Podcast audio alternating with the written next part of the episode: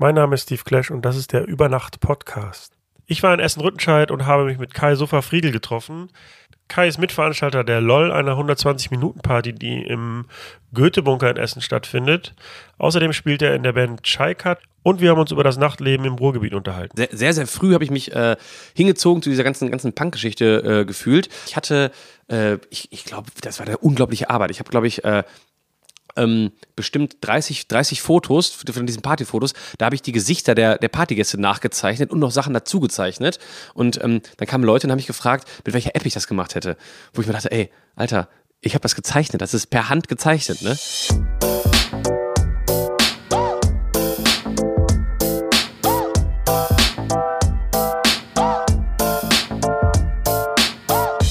Über Nacht mit Steve Clash. Um das ganz genau zu nennen, äh, gab es die, erste LOL-Party im Ende Oktober 2011. Das war so ein, der, der Prototyp. Da haben wir die erste Party gemacht. Dann gab es nochmal eine weitere, nochmal im Dezember. Und ab, aber ab 2012 haben wir angefangen, die wirklich in, in so einem richtig zügigen Rhythmus zu machen.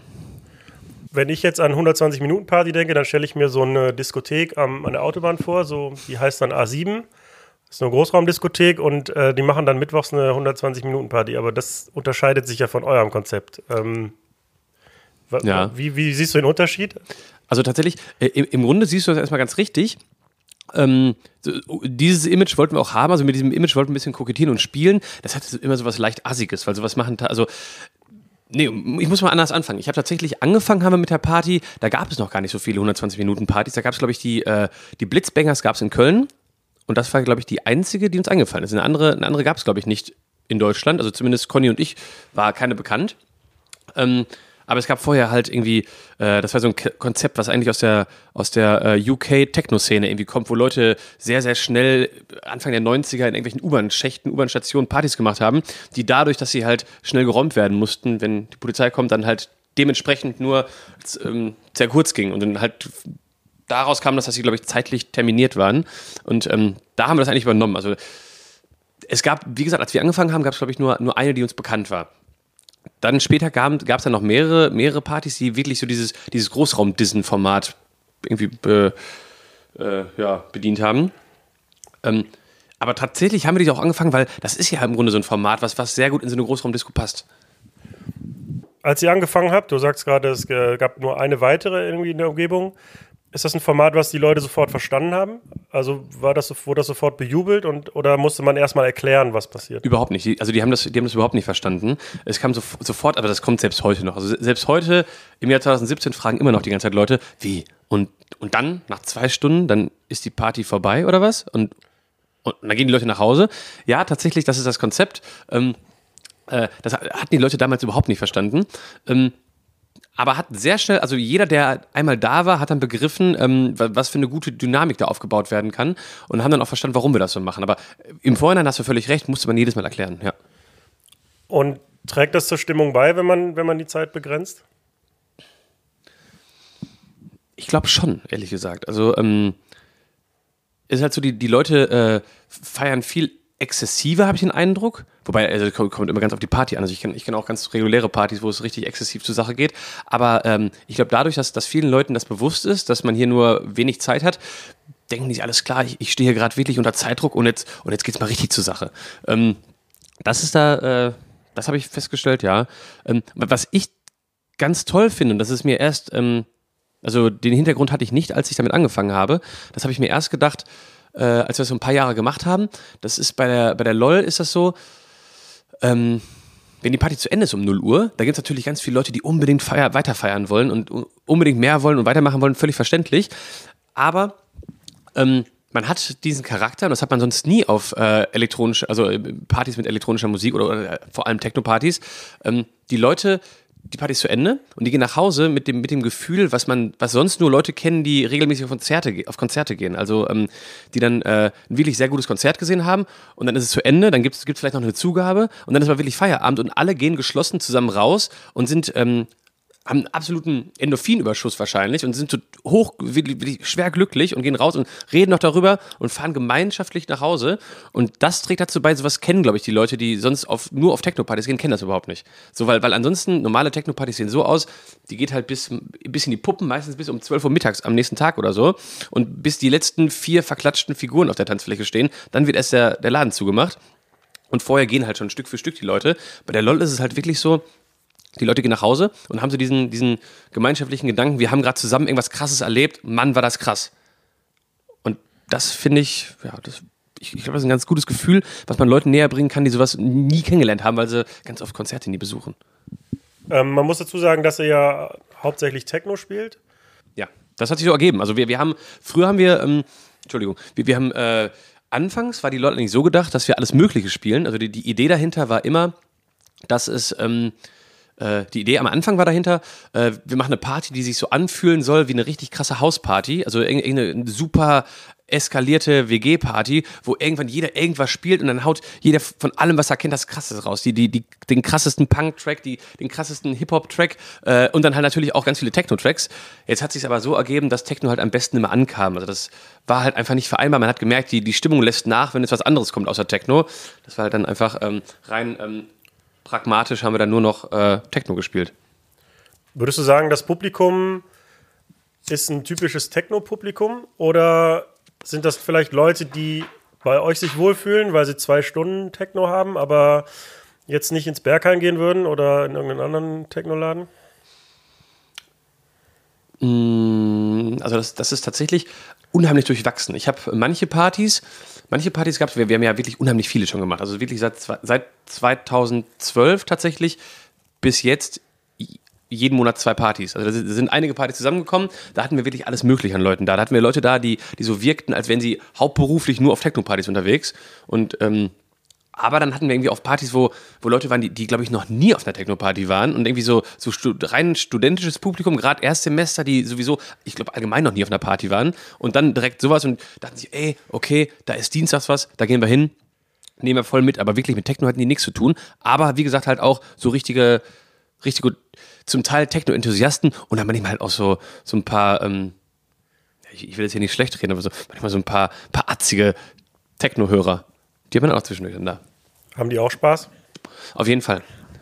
Also tatsächlich, jeder hat, also natürlich, die, die einzigen Leute, die, die manchmal vielleicht dann, ähm, wo es ein bisschen Kritik hagelt, sind dann die, die sagen, okay, okay, aber das war technisch nicht so ganz einwand, einwandfrei und ähm, was sollte das denn, was war das denn für ein mieses DJ-Set? Ja gut, das sind dann halt die Leute, die wirklich richtige Musik ähm, ähm, Konnoisseure sind, die kommen dann dahin und äh, das, das wird dir natürlich nicht geboten. Also eine Qualität wie bei einem Bergheim-DJ-Set, die wird es ja nicht geben. Jetzt findet die Party, glaube ich, bis auf ein paar Ausnahmen im Sommer ähm, ja regelmäßig im Goethe-Bunker in Essen statt. Ja. Ähm, für die, die den Laden nicht kennen, das ist ein alter Kriegsbunker, der steht mehr oder weniger mitten in einem Wohngebiet. Relativ unscheinbar, wenn man auch nicht weiß, wo der ist. Ähm, wie ist so dein Bezug zu dem Laden? Also seit wann kennst du den und warum macht ihr das dort? Ähm, also ich bin ich selber bin 2009 nach Essen gezogen. Ich bin eigentlich Bochumer. Und ähm, ähm, ich bin sehr, sehr früh, ich, ich habe dann irgendwann angefangen, Partys hier zu veranstalten in Essen, zu, zunächst in anderen Clubs. Und ähm, äh, war aber zu dem Zeitpunkt schon immer regelmäßig als Gast im Goethe-Bunker. Ähm, das war noch die Zeit, ich glaube, der, der, wann hat er aufgemacht? Ich glaube auch 2010 oder Nee, oder nee, 2008 hat der Goethe-Bunker aufgemacht. Zu dem Zeitpunkt war ich schon ganz oft da. Ähm, da war dann noch äh, deutlich alternativer als also der ist immer noch sehr alternativ, aber da, da war das halt noch so, da gab es ganz oft keinen Eintritt und äh, Garderobe war auch nicht geregelt und ähm, da bin ich schon sehr früh mit dem Laden in Kontakt gekommen und hatte immer gehofft, dass ich auch mal da was veranstalten könnte. Dann hatte ich, wie gesagt, äh, in anderen Clubs was gemacht und irgendwann ähm, wurde ich gefragt, ob ich meine damalige Party, ich habe früher noch eine Indie-Party gemacht, so eine, eine richtige Indie-Party war das auch nicht, das war sehr, sehr, sehr ähm, ja, punklastig, die Party, die ich gemacht habe. Äh, die war schon ganz, ganz erfolgreich in einem anderen Club und wurde dann gefragt, ob ich nicht in den Goethe-Bunker wechseln möchte, ob ich das nicht da machen möchte. Und dann war ich halt im Goethe-Bunker.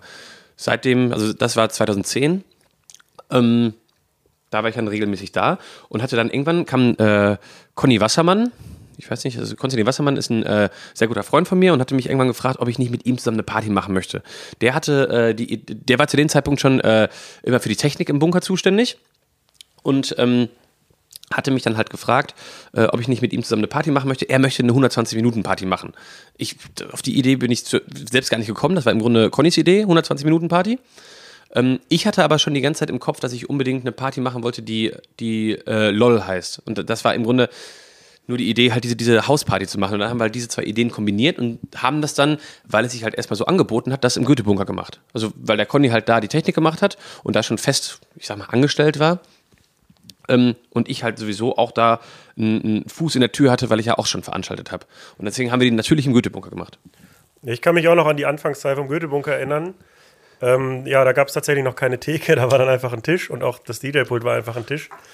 Ähm, aber trotzdem hat man den Laden sehr schnell in sein Herz geschlossen, weil das irgendwie eine außergewöhnliche Location war und ähm, ja, das hat so ein bisschen das alternative Publikum vereint und man hat sich da irgendwie wohlgefühlt. So. Und dann war ich da, glaube ich, irgendwie 2008 auf, mal auf so einer New Rave Party, wahrscheinlich eine der ersten New Rave Partys in Deutschland und ich hatte gar keine Ahnung, was das ist, aber habe mich äh, direkt wohlgefühlt irgendwie.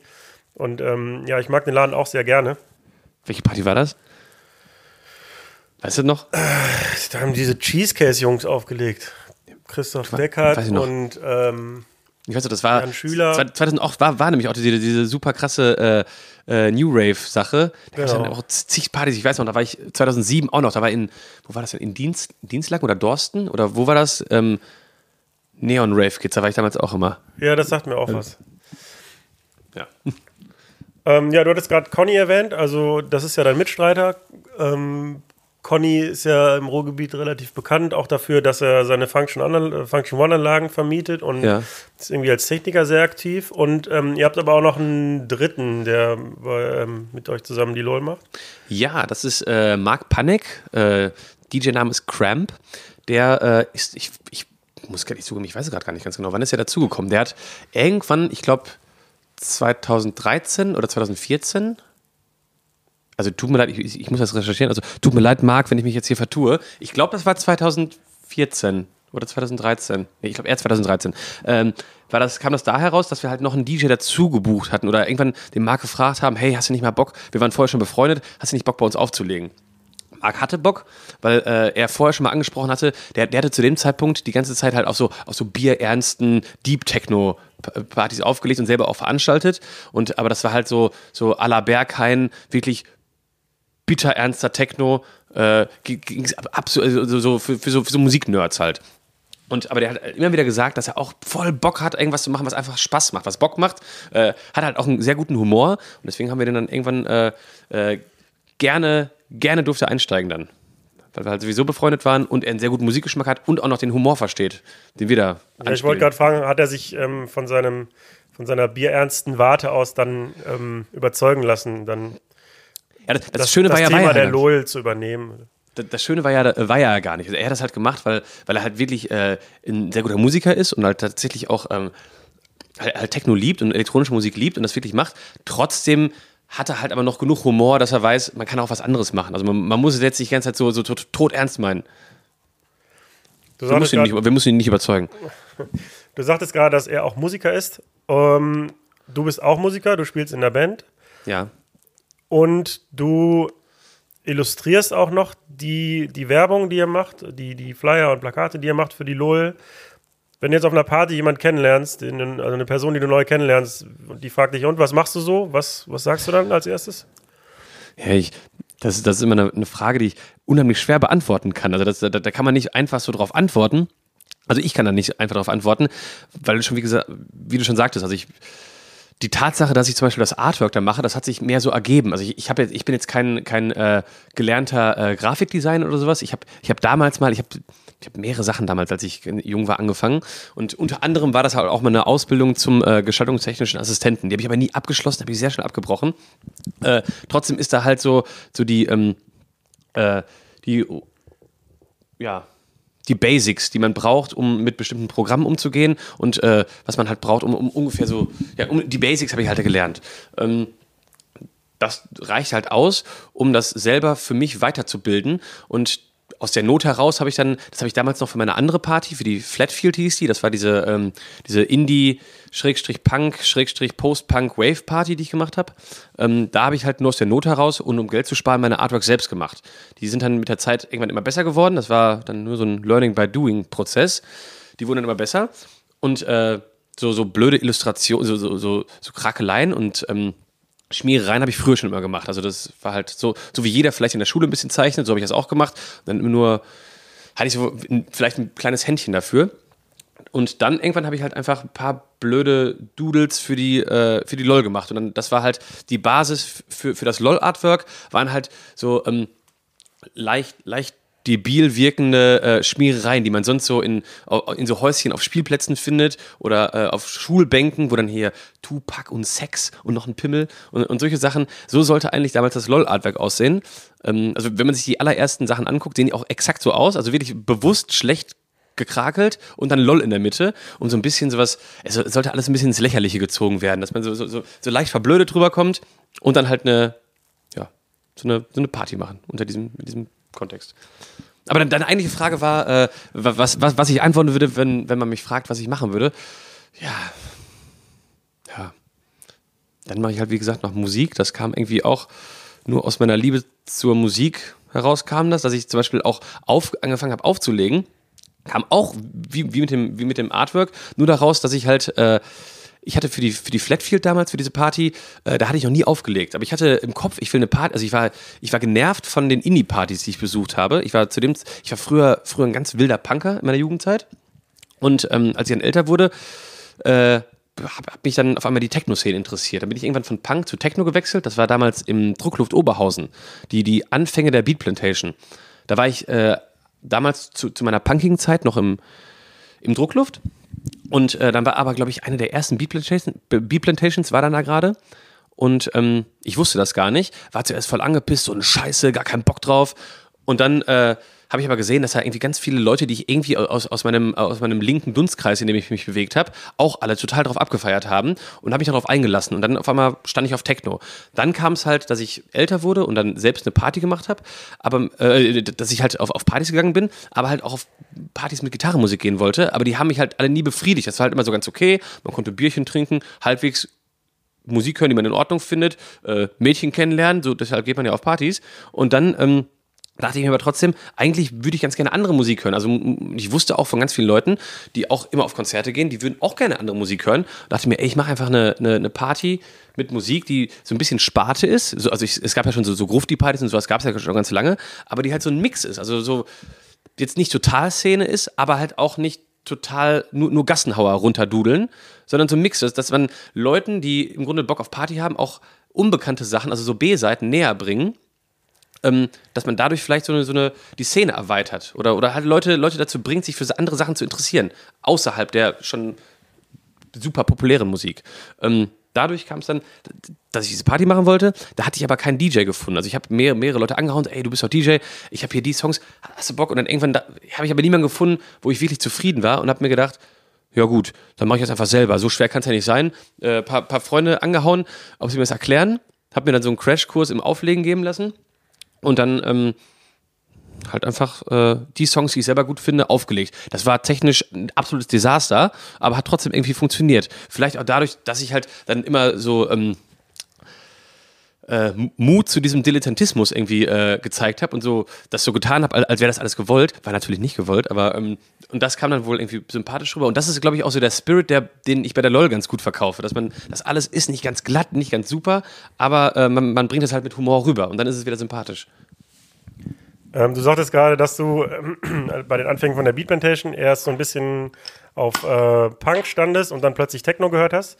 Und das ist eine ganz schöne Entwicklung, die mir auch aufgefallen ist. Ich habe in meiner Heimatstadt in Mülheim ähm, früher auch immer im, ähm, im AZ rumgehangen. Also ähm, erst am Anfang, weil das Bier billig war und dann haben mir die Partys gefallen und die Leute gefallen. Ja, war ich auch sehr oft. Ja, kennst, kennst, du noch die, äh, ähm, nee, die war in Shanghai, die Botox-Desaster. Äh, was hat denn mit Z nochmal? Transrapid war im. Transrapid, ja, da, ja, genau. War der Conny auch involviert? Ja, da hat Conny Wassermann. Genau. genau. Und das, also ich war da am Anfang immer so ein bisschen Außenseiter. Ähm, ich fand es toll da, aber ich habe mich irgendwie noch nicht so richtig dazugehörig gefühlt. und habe dann so ein bisschen von außen beobachtet und auch wahrgenommen, dass, also, das ist so diese Punk-Szene auf einmal ähm, irgendwie dort Techno hört und das war für mich so komplett verstörend, weil ich das überhaupt nicht zuordnen konnte. Also für mich die war so die elektronische Musik, die aufgekommen ist, also hauptsächlich Hausmusik, so als Daft Punk die Alben released haben am Anfang und so. Das war immer so eine, das waren eher so, es war ein völlig anderes Publikum. Also das war so einfach meilenweit entfernt von Punk. Und dann, dann gehst du in den Laden und siehst plötzlich Punks, die irgendwie auf äh, Techno feiern. Und das fand ich eigentlich eine ziemlich spannende Entwicklung irgendwie, die ich so nicht erwartet hätte. Finde ich, geht, mir ganz genauso. Das war äh, genau das, was ich gerade eben angesprochen habe, äh, als, als ich, wie gesagt, halt im Druckluft stand und zuerst eigentlich angepisst war, weil ich halt, wie, wie alt war ich da? 17, glaube ich. ich. Also ich bin schon sehr, sehr, sehr früh habe ich mich äh, hingezogen zu dieser ganzen, ganzen Punk-Geschichte äh, gefühlt. Ich glaube, so mit, mit, mit zwölf äh, hatte ich, glaube ich, nee, mit, mit, ich, ich glaube, hatte ich meine, meine, erste, meine erste richtige Punkplatte, also abgesehen von den Ärzten oder so, also nicht Platte, das war noch eine CD, abgesehen äh, von den Ärzten, die ich schon viel früher durch meinen Cousin damals äh, bekommen habe, ähm, stand ich sehr früh auf Punk. Und dann mit 17 war es halt so, dass ich halt so, ich weiß nicht, jetzt so retrospektiv denke ich mir, ja, da, da, ich hatte halt irgendwie die Idee, ich war, in so einem elitären Punkkreis. Das war, ich habe auch nur Punkrock gehört und dann war ich, wie gesagt, im Druckluft, war total angepisst davon, dass heute Abend eine Techno-Party ist, weil ich halt so ein Bild hatte, Techno, voll die Scheiße, gar keinen Bock drauf und war halt total perplex, dass auf einmal diese ganzen Leute, die ich sonst äh, aus dieser Szene kenne, auch, ähm, oder, oder viele auf jeden Fall, ähm, dann da abgefeiert haben und habe mich dann mitreißen lassen. Und dann habe ich jetzt angefangen, äh, das aus einem völlig anderen Blickwinkel zu sehen, dass halt äh, Techno nicht einfach nur so, äh, da, damals war auch die, die Gabba-Szene unheimlich groß noch und äh, das habe ich, glaube ich, damals immer so mit, äh, mit Techno verbunden, weil ich halt einfach die Techno-Szene überhaupt nicht kannte, da hatte ich gar keinen Bezug zu. Oder mit so, so schmierigen Sachen wie, wie ATB oder wie, wie, wie äh, was war damals so richtig top aktuell, Anfang der 2000er, äh, du weißt, was ich meine. Also so, so, so, so entweder so, so Schmierlappen-Techno, so, so im Grunde das, was man jetzt EDM nennt. Ähm, so hieß das damals noch nicht. Da war das halt, da hieß das alles Techno oder, oder House, ich weiß es nicht. Ähm, jedenfalls, und dann, ähm, oder halt Gabba. Und Gabba war immer so ziemlich rechtsbehaftet. Also da waren sehr viele, zu der Zeit war es noch so, dass es unheimlich viele Gabba gab und die waren entweder halt ultra stumpfe Proll-Hooligans und meistens auch ein bisschen rechts. Und äh, deswegen war das halt so ein No-Go für mich als Punker. Und deswegen habe ich, das, hab ich das so strikt abgelehnt. Und diese Party hat mir erstmal die Augen geöffnet, dass da halt auch was anderes geht, dass, die, dass dieser Kosmos viel, viel größer ist, als ich den wahrgenommen habe. Oder da war mir gar nicht bewusst, dass da noch was geht. Und dann ähm, habe ich mich halt mehr dafür interessiert und weil ich, da habe ich auch so richtig angefangen, mich für Musik im Allgemeinen zu interessieren. Ich hatte sonst immer meinen mein Kosmos, diesen, diesen Punk-Kosmos, vielleicht auch so ein bisschen Wave und ein bisschen NDW. Das war mir alles schon so ein Begriff und halt so, so Rockmusik. Aber wirklich mein, mein, äh, mein, meine, mein Sichtfeld geöffnet für, für alles Mögliche, habe ich, glaube ich, das war dieser, dieser Schlüsselmoment. Und dann habe ich, äh, ich fand es immer sehr interessant, wie, wie, wie, wie Szenen sich entwickeln. Da habe ich angefangen, mich, mich zu, dafür zu interessieren, wie Szenen sich entwickeln und dann mich informiert, was, was geht eigentlich in der Techno-Szene und was passiert eigentlich. Und dann, dann erst habe ich auch so ein bisschen, mich ein bisschen von diesem elitären Punk-Gedanken gelöst und hab, bin dann angefangen, da war ich dann, da war ich 17 und dann, als ich so 18 war, bin ich zum ersten Mal dann auch in einen Club gegangen. Das war damals das Hotel Shanghai. Und da war ich dann auf der Botox-Disaster, wo die wirklich das gemacht haben, was, was, das fand ich unheimlich cool, wo wirklich dann irgendwelche, so, da gab es so Sachen wie Elektropunk, die Sachen, die ich vorher gar nicht kannte, dann aber auch tatsächliche Punkscheiben und gemischt mit, mit wirklich mit, mit so, ähm, äh, wo, zu dem Zeitpunkt war mir, war mir diese Palette an Musikrichtungen noch gar nicht bewusst, aber ich fand einfach dieses Überangebot, da, liefen auch so Sachen wie äh, äh, tatsächlich Elektro, also ähm, äh, so, ähm, mein Gott. Dopp äh, Doppler-Effekt, Doppler-Effekt. Das ist ja tatsächlich echter Elektro. Also ähm, das, was wir Leute später als Elektro bezeichnet haben, war halt so die, ähm, also das, das, das die Musikrichtung Elektro hat ja irgendwann ein ganz schlechtes Image. So äh, Ende der 2000er, also 2000, 2008 oder 2007 bis 2010, ganz schlechtes Image, weil, weil irgendwelche äh, so, so gut frisierte ähm, Unisex-Leute dann irgendwie Techno, was eigentlich tatsächlich Techno war, oder Minimal Techno als Elektro bezeichnet haben. Das war ja irgendwie so eine ganz bizarre Zeit. Aber wenn, wenn zu der Zeit ähm, Techno das neue Punk war, würdest du sagen, es gibt heute auch ein neues Punk? Also was die Kids hören, vielleicht um die Eltern zu ärgern oder ich weiß, ich weiß nicht, ob ich es als das neue Punk bezeichnen würde, weil ähm, das war für mich, also nee, für mich selbst war es auch nicht das neue Punk. Es war halt, für, für, mir hat es im Grunde nur die Augen geöffnet für ganz viele andere Musikrichtungen.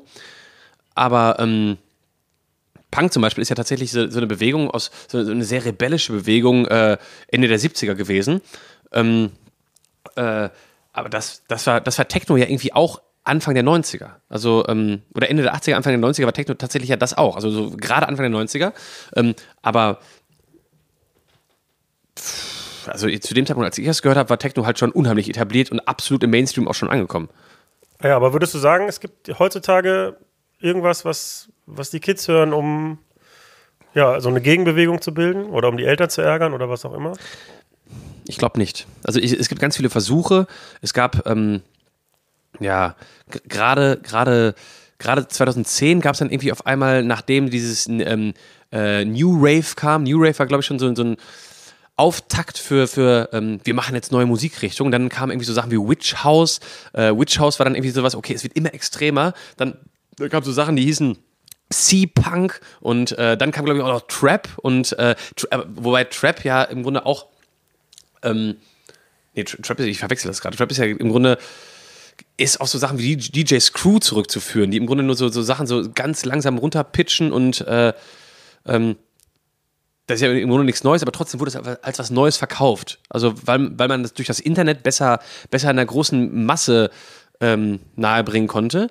Dadurch kam dann irgendwie auf, dass es, es gibt jetzt neue, neue Musikrichtungen und, ähm, und natürlich ist, ist der Gedanke dahinter, dass irgendwelche Leute rebellieren wollen. Ob das wirklich Rebellion ist, weiß ich nicht. Das ist, glaube ich, vielleicht so eine, so eine fehlende Identität dieser Generation hier. Das ist tatsächlich, also man, man will krampfhaft irgendwas Neues machen, aber ist halt unheimlich äh, beschränkt, weil man tatsächlich immer nur alte Sachen aufgreifen kann, die neu interpretieren kann. Wobei das aber im, Endeffekt natürlich doch irgendwie wieder was Neues schafft. Also die, die immer wieder immer neue ähm, Reproduzi äh, die, die Reproduzierung, Repro meine Güte, Reproduzierung von, ähm, von alten Sachen mit neuen Einflüssen. Da, dabei entstehen natürlich neue Sachen. Aber ähm, wirklich jetzt so was Rebellisches, so das, was Punk war, glaube ich, ich weiß nicht. Ich, ich, bin da, ich bin da skeptisch, dass es sowas heutzutage gibt.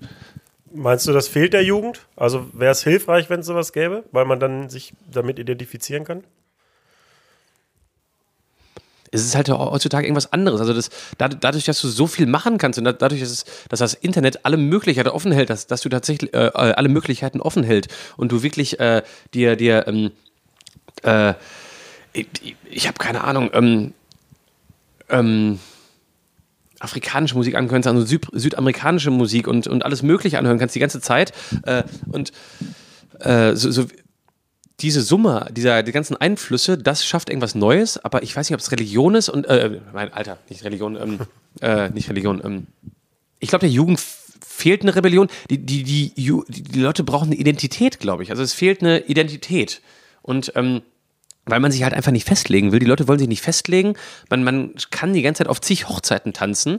Du, du kannst halt jetzt noch sagen, alles klar, ich bin Raver äh, und, und, und übermorgen kann ich halt auch äh, super krasser Rock'n'Roller sein, meinetwegen. Also tatsächlich äh, gehst du heute beispielsweise, das sehe ich bei mir selber, ich, ich gehe an einem Abend auf, äh, keine Ahnung, guck, guck mir nochmal Black Sabbath an und äh, dann später gehe ich halt äh, zu einer Wu-Tang-Show. Das ist halt trotzdem cool und trotzdem ähm, Trotzdem ist das nicht mehr wie noch vor 20 Jahren nicht miteinander äh, vereinbar, sondern es ist halt so, dass du irgendwie dich für eine bestimmte also nicht für eine bestimmte musikalische Strömung, Strömung entwickelst, aber für eine kulturelle Strömung. Und irgendwie, äh, es, es, gibt ja ganz viele Gemeinsamkeiten bei sehr vielen Leuten und die hören dann ganz oft auch Rap und hören dann ganz oft auch Punk und, und, äh, und und Techno und trotzdem könnten die zusammen auf einer Party feiern. Das wäre zum Beispiel in den 90ern äh, oder den 80ern auf keinen Fall denkbar gewesen. Jetzt haben, hat man, glaube ich, andere Probleme. Also da, da geht es ja um, um, politische Gesinnung, denke ich, und, äh, oder um, äh, um, um, moralische Fragen oder sowas. Und ähm, da bräuchte es vielleicht wieder irgendwie eng, eng eine, eine Sache, wo, wo man rebelliert tatsächlich gegen, gegen eine, eine Sache, die falsch läuft. Das ist aber nicht, nicht mehr auf Musik zu beschränken. Ähm, meine Wahrnehmung ist so ein bisschen, dass einerseits der Zugang zur Musik unglaublich erleichtert wird durch Spotify, durch YouTube, durch Shazam, wenn du vom, vom DJ-Pult stehst und guckst, wie heißt der Song. Mhm. Du hast Zugriff auf nahezu die gesamte weltweite Musik. Ähm, du kannst, könntest dir sehr leicht einen sehr individuellen, individuellen Musikgeschmack aneignen, indem du halt einfach irgendwie die Musik, neue Musik suchst und irgendwie das für dich entdeckst. Das ist die eine Seite. Andererseits nehme ich dann wahr, dass im Club die Leute einfach nicht mehr, musikalisch nicht mehr sehr anspruchsvoll sind. Also man, die Leute wollen halt irgendwie unterhalten werden und dabei möglichst irgendwie nicht überrascht werden. Ähm, ist das was, was du auch wahrnimmst? Absolut, auf jeden Fall.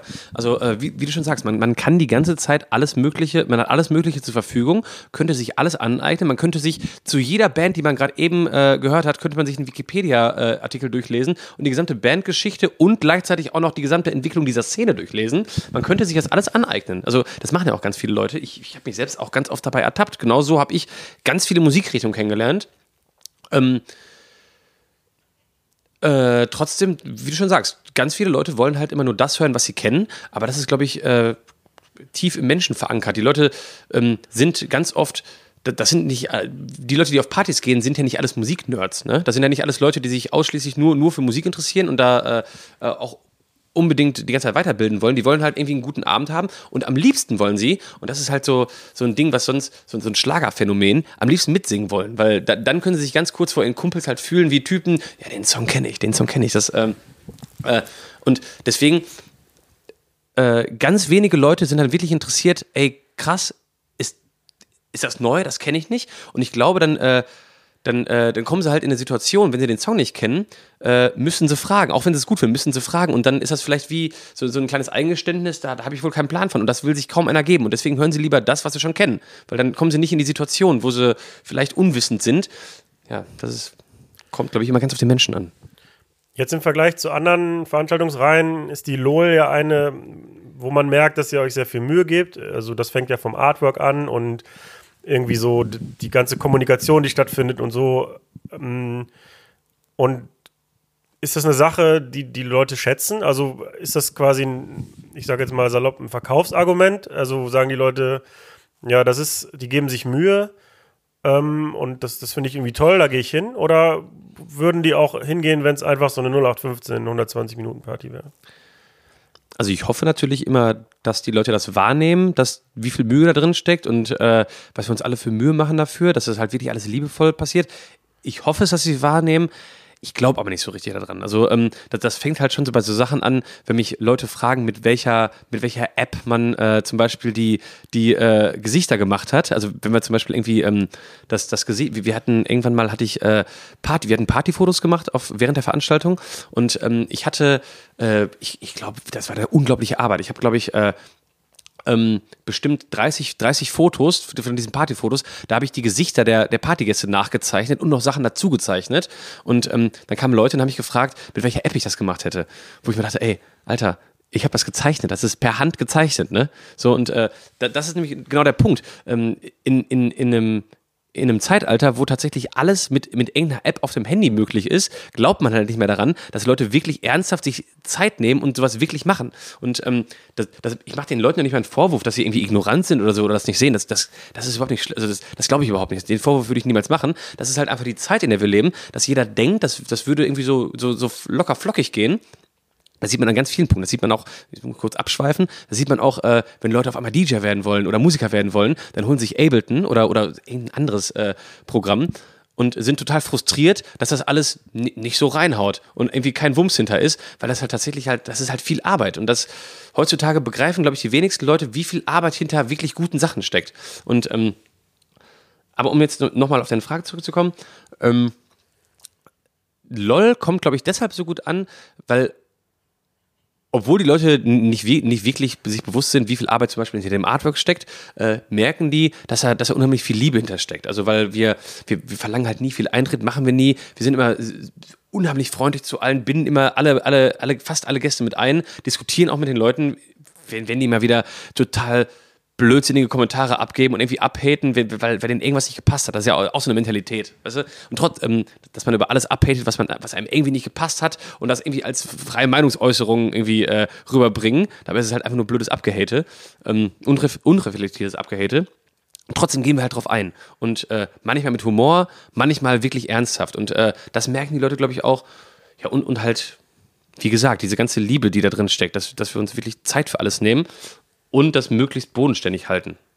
Ich glaube, das merken die Leute. Also muss man heutzutage dem Gast mehr bieten als nur eine gute Musikauswahl und ein gutes Line-up? Oder ist vielleicht sogar das drumherum teilweise noch wichtiger als ein gutes Line-up? Ich weiß nicht. Also ähm, es gibt natürlich Leute, mit denen ich verkehre, also ganz viele Leute aus meinem Bekanntenkreis, da würde ich sagen, nö, kein Problem. Es geht nur ums Line-Up, das muss halt nur stimmen. Aber ich glaube, die breite Masse steht halt auf, das, das muss gut inszeniert sein. Das muss, und vor allem, gerade, gerade für diese, für die, für die jetzige Generation, das muss irgendwie Prestige haben, weil das alles halt auch alles online läuft und man nimmt online an der Veranstaltung teil und man sieht das bei Facebook, das muss alles schon erstmal schick aussehen und, und irgendwie so diesen, diesen Prestigewert erfüllen. Das muss alles Esprit haben und dann, äh, das, das ist tatsächlich 50 Prozent der Veranstaltung, würde ich sagen. Ist zwar traurig, sollte eigentlich nicht so sein, aber ist leider so und damit muss man halt arbeiten. Hm, Was ich so wahrnehme, ist, dass ähm, mittlerweile Konzerte und Partys so ein bisschen verschmelzen mit Industrie. Also wenn ich mir überlege, dass auf einem Festival steht ein Red Bull-Bus, der Künstler fördert oder Red Bull Studios ähm, oder der Hirsch von einem großen Kräuterlikörhersteller. Oder wenn auch. sich, wenn sich irgendwie Google gemeinsam mit dem Boiler Room inszeniert und halb Berlin dahin rennt, weil es hip ist. Ähm, einerseits ist es natürlich, ja, also es ist Werbung, es ist Kommerz. Auf der anderen Seite investieren die Firmen viel Geld, um, um die Kultur, nenne ich es jetzt mal, zu fördern. Also ist das eine gute Entwicklung oder ist es eine schlechte Entwicklung?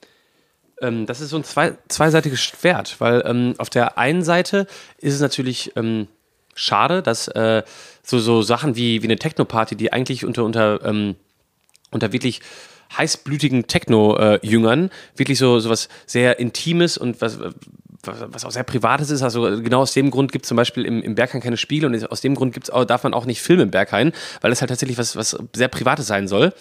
Ähm, äh, das verliert natürlich so ein bisschen seine, seine Magie. Also, dass man, wenn man sagt, ich war zum Beispiel, äh, oder wenn beispielsweise bei Konzerten, sogar ganz bestimmte Konzerte, äh, ich weiß noch, da, damals in den 70ern und 80ern, wenn mir mein Onkel von, von krassen Konzerten erzählt hat, die hat nur der wahrgenommen. Da gibt es vielleicht ein paar Fotos oder sowas, aber tatsächlich hast du, ähm, kannst du nur mitsprechen, wenn du da warst.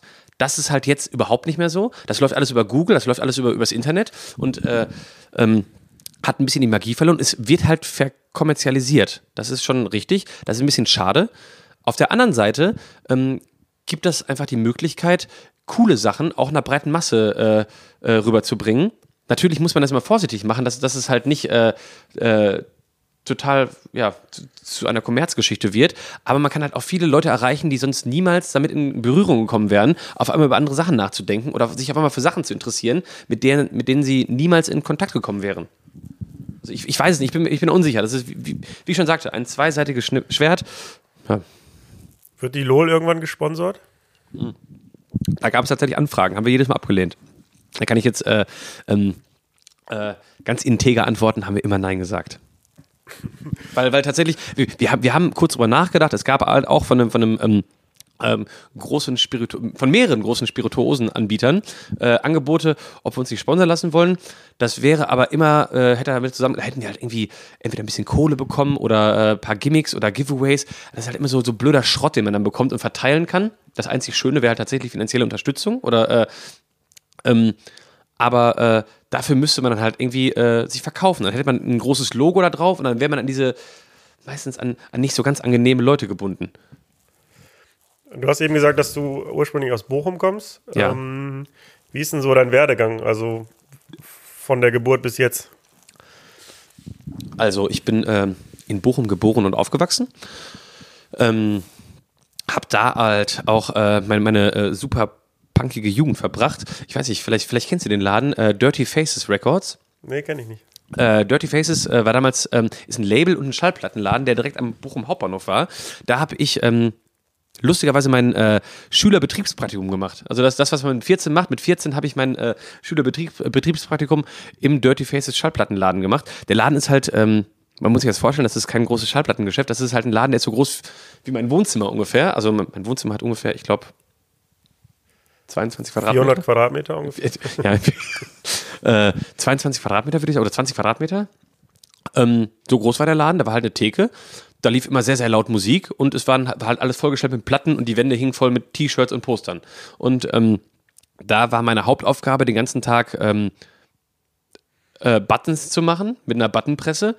Äh, und immer so, jo Kai, äh, such mal eine Platte aus, mach mal irgendwas an, mach mal irgendwas an. Das war so, das war mein Schülerbetriebspraktikum. Ähm, das hat mich unheimlich geprägt. Also das war äh, mit einer der prägendsten Momente so, dass ich halt, wo ich auch so richtig Bock auf Musik bekommen habe, weil ich halt auch da, da, den ganzen Tag dann mit irgendwelchen anderen, mit, mit Musikern rumgehangen bin und mit äh, Leuten aus dieser Szene. Und äh, ja, dann war ich, wie gesagt, in dieser Szene sehr, sehr aktiv. Ähm, dann irgendwann äh, Schule war ja, ja also ich, ich meine, wenn ich schon mein Betrieb, Betriebspraktikum in so einem Umfeld gemacht habe, kann man sich vorstellen, wie ernst ich die Schule genommen habe. Trotzdem habe ich es eben geschafft, mein Abi zu machen. Äh, ähm, ja. Dann hatte ich mehrere Ausbildungen und mehrere Anläufe, dass ich irgendwas machen wollte. Das habe ich meistens immer abgebrochen. Das bereue ich jetzt natürlich ein bisschen. Aber auf der anderen Seite auch nicht. Weil auf der anderen Seite äh, die, diese, diese ganze Summe an, an Sachen, die ich gemacht habe, ähm, hat mich ja zu dem gemacht, was ich jetzt bin. Also, dass ich halt irgendwie ähm, semi-Multitalent. Also ich bin, ich, also tatsächlich, ich, ich kann so, so ganz viele Sachen habe ich irgendwie reingeschnuppert äh, und habe halt mir das Beste immer rausgenommen und das irgendwie für das, was ich jetzt mache, verwertet. Ähm, dann irgendwann habe ich noch äh, ein Philosophiestudium angefangen. Für Philosophie bin ich immer noch eingeschrieben äh, an der Ruhr-Universität Bochum wenn du jetzt jemand, wenn jetzt jemand sagen würde, einem 17-Jähriger, der auch vielleicht sein Schülerpraktikum in einem Plattenladen macht, der sagt, ich möchte mal das werden, was du bist, was würdest du ihm raten? Wenn er äh, tatsächlich sollte er vielleicht sofort am Ball bleiben und nicht, nicht, nicht versuchen, noch irgendwie äh, äh, fünf andere Baustellen zu eröffnen, wo er sich irgendwie auch erhofft, irgendwas machen zu können. Das ist wiederum tatsächlich, äh, das ist nicht nur mein Problem, da kenne ich ganz viele äh, Freunde und Bekannte von mir, die auch dieses Problem haben, die sich einfach nicht entscheiden konnten. Das ist, glaube ich, so ein Stigmata unserer Generation, dass man äh, sich nicht festlegen möchte und äh, alles Mögliche anfängt. Das habe ich auch gemacht. Wenn ich, Kenne ich sehr gut, ja. Wenn, wenn, wenn, ich, wenn ich jemandem äh, den Ratschlag geben dürfte, bleib bei einer Sache. Wenn du wirklich meinst, das ist deine Passion, ich weiß, es ist sehr, sehr schwierig, mit 18 tatsächlich zu wissen, was deine Passion ist. Mach das, wo du am meisten Skills hast. Wo du, wo du meinst, das ist so, wo du, man sollte immer davon ausgehen, wenn man sich mit jemandem unterhält und man muss ein Gesprächsthema finden und das, worüber man am besten sprechen kann, das soll, da, dabei sollte man bleiben. Machst du dir auch manchmal Gedanken über die Zukunft? Also wird es die LOL jetzt noch 100 Jahre geben? Oder denkst du, ich werde immer irgendwas finden, was mir Spaß macht und da muss ich mir jetzt noch keine Gedanken drüber machen? Also natürlich, natürlich ich, ich, ich bin jetzt gerade auch äh, an diesem Punkt angekommen. Ich, ich werde jetzt bald 30. Ähm, äh, wo, wo ich tatsächlich, ich, ich habe eine Familie, ich ähm, halte mich natürlich sehr gut über Wasser die ganze Zeit, also das, da kann ich mich nicht beklagen, also äh, das, das bekomme ich alles immer ganz gut hin.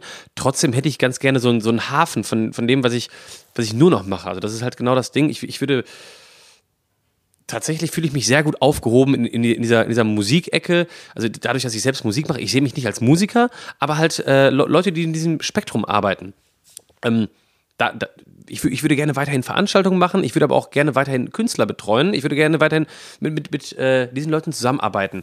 Das, da, da sehe ich mich eigentlich selber, sowas zu machen. Ob, ob ich jetzt eine LOL noch weiterhin mache, die werde ich, glaube ich, immer machen, weil es mir einfach Spaß macht. Das, das macht mir Spaß und das äh, macht mir auch nach, nach fünf Jahren, macht mir das immer noch genauso viel Spaß wie am Anfang. Vielleicht sogar noch ein bisschen mehr, weil, weil ich halt jetzt ein bisschen organisierter bin als, als noch vor fünf Jahren. Vor fünf Jahren war es halt so ein, okay, ja, wir machen eine Party jetzt. Ähm, jo, ich, ich baller mal schnell ein Artwork raus. Äh, DJ-Set, ja, keine Ahnung, spiele ich aus der Hosentasche. Ähm, das läuft schon irgendwie. Dahingehend ist das jetzt alles ein bisschen organisierter und dadurch, wenn man irgendwann äh, eine Struktur gefunden hat, dann kann man sich halt Zeit nehmen für andere Sachen oder, oder kann den Schwerpunkt auf, auf andere Sachen legen, dass es halt noch besser wird. Und äh, also die LOL würde ich auf jeden Fall weitermachen, weil es halt Spaß macht. Mm, also für mich war es so, dass ich, als ich angefangen habe aufzulegen, das war halt ausschließlich Kunst so. Ich habe das gemacht, weil ich das gerne mache. Und habe, also der Sinn, das zu machen, lag halt in der Sache selber. Und dann irgendwann habe ich gemerkt, dass es immer mehr Business wurde. Das heißt, dass ich auch überlegen musste, ähm, ja, dass ich eine ordentliche Gage kriege und irgendwie davon leben kann. Und ähm, ja, das war so eine Komponente, die mich am Anfang dann auch erstmal so ein bisschen überrascht hat, ähm, weil ich das ja eigentlich ursprünglich aus einem anderen, aus einer anderen Motivation heraus gemacht habe. Wie ist es bei dir? Würdest du sagen, dass das, was du ursprünglich als Kunst angefangen hast, ist irgendwann ein bisschen Business geworden? Leider nicht. Ähm, also leider, ich, ich, ich, würde gerne sagen können, dass das, was ich als Kunst angefangen habe, jetzt Business ist. Ähm, klar, die LOL ist irgendwie für, für mich äh, ein bisschen so ein finanzielles Standbein, aber das ist halt ganz, ganz weit davon entfernt, äh, dass ich wirklich davon leben könnte. Also, also hätte ich nicht noch, äh, hätte ich nicht noch einen Nebenjob, dann ähm, könnte ich, ich könnte nicht von der LOL leben. Dafür nehmen wir einfach zu wenig Geld dafür und dafür ähm, ähm, machen wir das äh, nicht ähm, ökonomisch wachstumsorientiert genug, weil wir da halt also das, das, passiert immer noch nicht. Also, aber ähm, und, und zum Beispiel auch die Musik mit einer Band, das ist natürlich alles wir machen ganz oft einen Spaß, dass es halt alles ein sehr, sehr teures Hobby ist. Ähm, natürlich wäre es schön, wenn wir damit Geld verdienen könnten. Ähm, aber ich sehe es tatsächlich nicht als Business an. Also äh, das noch nicht. Nein. Ich meinte auch nicht, ähm, ob die Frage jetzt, ob du davon leben kannst oder ob das wirtschaftlich ist, sondern eher, wie du die Sache angehst. Also in deinem, also was passiert in deinem Kopf, wenn, wenn du was Neues machst irgendwie? Ist es dann, ich mache jetzt Kunst, weil es schön ist und vielleicht wirft es Geld ab oder ich gucke jetzt mal, dass es auch irgendwie wirtschaftlich läuft. Von Anfang okay, doch, doch, doch, das mache ich dann schon. Also da, da geht es tatsächlich um diese Veranstaltungssache. Ähm, da äh, mache ich schon Projekte, mittlerweile Projekte. Ähm, also, also, wenn irgendwas wirklich cool ist, dann mache ich es auch äh, ohne Aussicht auf finanziellen Erfolg, aber trotzdem ähm, wenn ich wirklich, wirklich neue Pläne mache für, für Veranstaltungen oder sowas, ähm, dann habe ich schon im Kopf, dass das auch laufen soll und dann, das ist tatsächlich ein Business, ja. Aber da würde ich sagen, da war dieses Veranstaltungsding noch nie eine Kunstform für mich. Also das war äh, immer halt, na, natürlich ähm, damals die Flatfield, äh, das war immer für mich irgendwie ein Beitrag zur Szene. Ich weiß nicht, ob ich das Kunst nennen kann, aber ich dachte halt, ich wollte was tun, ähm, wo, wo ich später sagen kann, Ey, das hast du richtig gemacht, das war gut. Da kannst du mit gutem Gewissen rausgehen. Du, du, ich kann sagen, ich habe für die, die Szene im Ruhrgebiet irgendwie was beigetragen. Das ist immer das, meine, ähm, meine Maxime, die ich an mich selbst gestellt habe. Ich will einfach sagen, ich habe was getan. Ja, genau, das meinte ich eigentlich mit Kunst. Also, ja. dass, dass der Ansatz, etwas zu machen, ist halt, weiß ich nicht, zur Gesellschaft was beizutragen und irgendwie ja, den Leuten was zu geben. Das ist ja tatsächlich, ähm, das kann man ja ganz gut vereinbaren sogar. Das ist ja irgendwas, was, was sich nicht ausschließt gegenseitig, sondern ähm, ich kann ja trotzdem etwas tun, von dem ich denke, dass es was Gutes ist für, äh, sei es jetzt für, für die Szene, sei es für, für die Stadt oder sei es tatsächlich für den Kulturbetrieb äh, der Region. Ähm, und trotzdem ist es auch noch okay, wenn es tatsächlich mein Einkommen sichert. Ist das Ruhrgebiet äh, noch interessant als Partystandort? Also es gibt natürlich äh, ganz oft Momente, wo ich dran zweifle. Auf der anderen Seite denke ich mir, ähm, woanders ist es halt noch schlimmer. So, so ein beliebter, beliebter Spruch hier, den, den man sonst auf T-Shirts sieht, die man hier kaufen kann. Woanders ist auch scheiße. Ja, ähm, woanders ist es halt noch beschissen. Aber das Ruhrgebiet hat eigentlich unheimlich viel Potenzial. Tatsächlich äh, hat das Ruhrgebiet unheimlich viel Potenzial, wo man was machen könnte.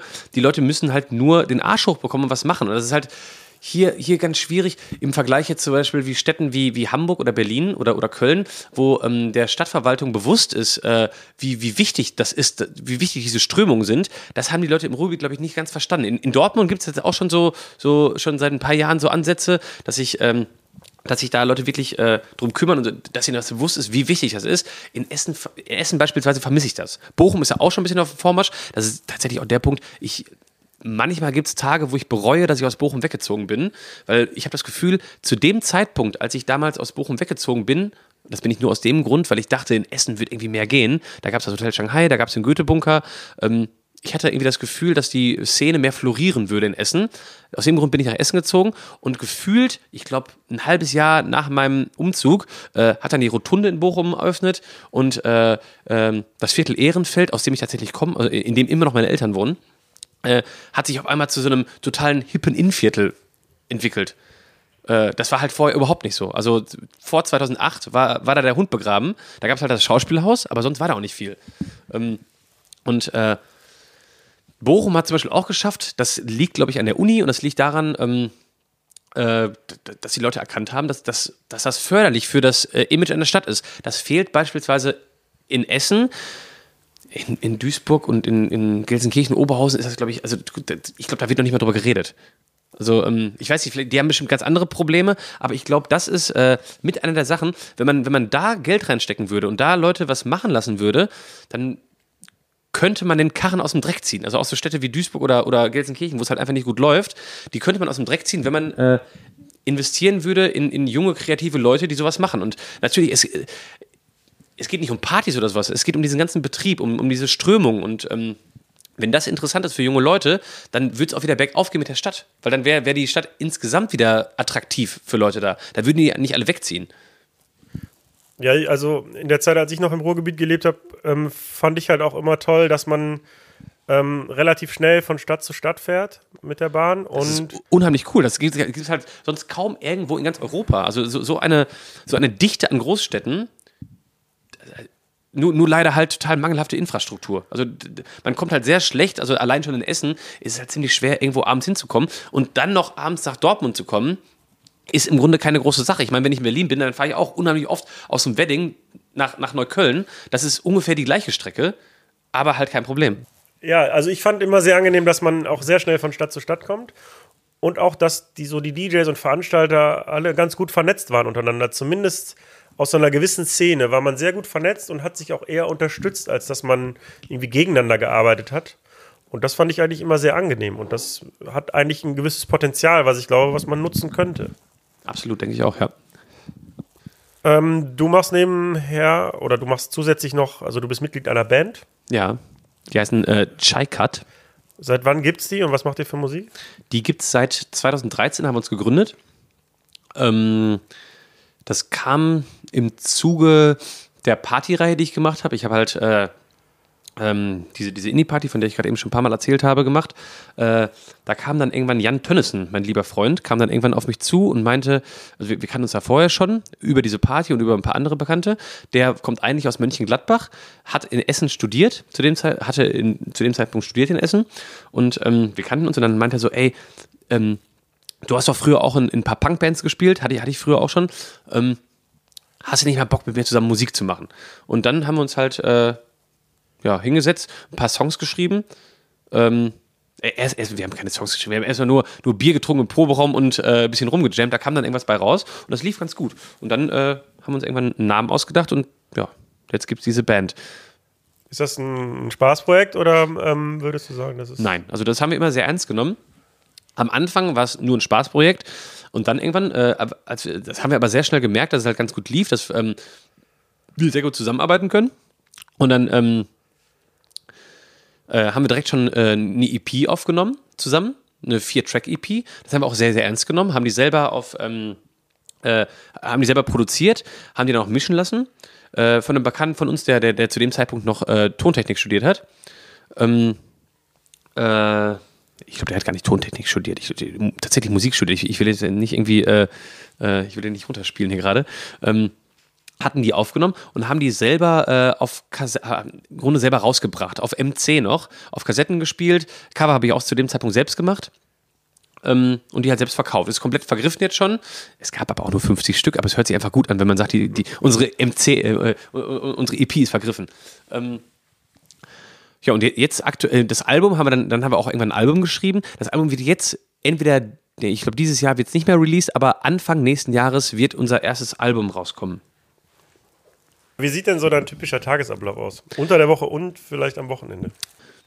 Also ich äh, bin tatsächlich äh, ke- kein Vollzeitmusiker und äh, Voll Vollzeit-Party-Hengst, ähm, wie, wie das, glaube ich, manche Leute denken. Also von mir, also ich, ich, Leute, die mich über die LOL kennen oder, oder über, über, über Chaikat kennen und ähm, über, über all diese Sa Party-Sachen und ähm, das, was im Internet so passiert, denkt man halt, ich wäre so ein unheimlicher Partyhengst. Ist leider gar nicht so. Ich habe unter der Woche immer noch den Job, den ich damals angefangen hatte, als ich mit dem Philo-Studium angefangen habe. Da ähm, habe ich angefangen im, äh, im Krankenhaus zu arbeiten, in einem großen Essener Krankenhaus, ähm, als stu studentische Aushilfskraft äh, in, auf der Verwaltungsebene. Also ich habe da, äh, im Grunde bin ich immer noch Sachbearbeiter im Krankenhaus. Ähm, so, so, so, so ein ganz, ganz dröger Bürojob. Den mache ich immer noch. Das ist so ein, wie gesagt, so ein Überbleibsel aus meiner Studententätigkeit. Damit sichere ich aber so äh, das Einkommen, um meine Miete zu bezahlen und sowas.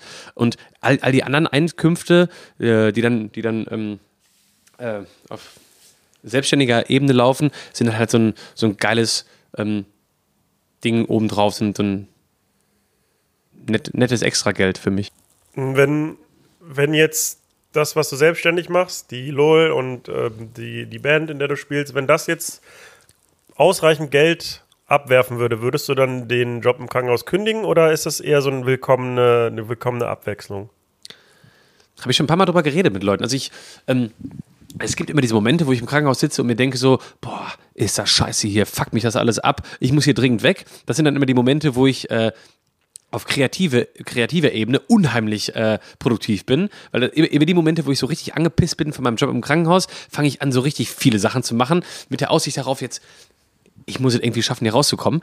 Aber dann, wenn es auch ähm, in diesem ganzen ähm, äh, Musik- und Veranstaltungsgeschäft äh, gut läuft, denke ich mir auch immer so, trotzdem würde ich, glaube ich, nicht aus dem Krankenhaus abhauen, weil irgendwie das. Ähm, das, das erdet einen unheimlich. Also tatsächlich, äh, man, äh, man hat den ganzen Tag mit, mit ganz normalen Menschen zu tun, abseits von diesem, von diesem Party, Musik und äh, die, diese ganze hedonistische Gehabe. Äh, das ist halt tatsächlich dann also ähm, im Krankenhaus ganz, ganz geerdet manchmal. Gibt es da im Leben auch so ein bisschen Struktur? Weil würdest du sagen, wenn, wenn der Job nicht wäre, dann, dann wäre es schwierig für dich, so den einfach zu Hause zu sein und den, den, inneren Schweinehund zu überwinden und wieder anzufangen, was Kreatives zu machen?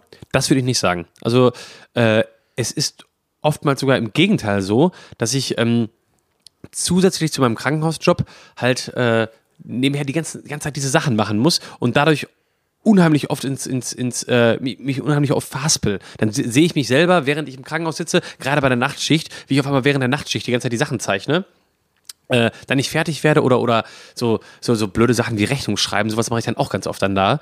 Ähm, ich glaube, ich, ich würde auch ohne den Krankenhausjob ganz gut klarkommen, was die Struktur angeht. Also ich, dahingehend bin ich eigentlich ziemlich strukturiert.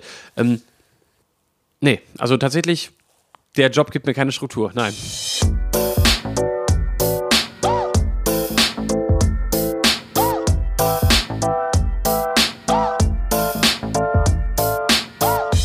Über Nacht mit Steve Clash. Clash.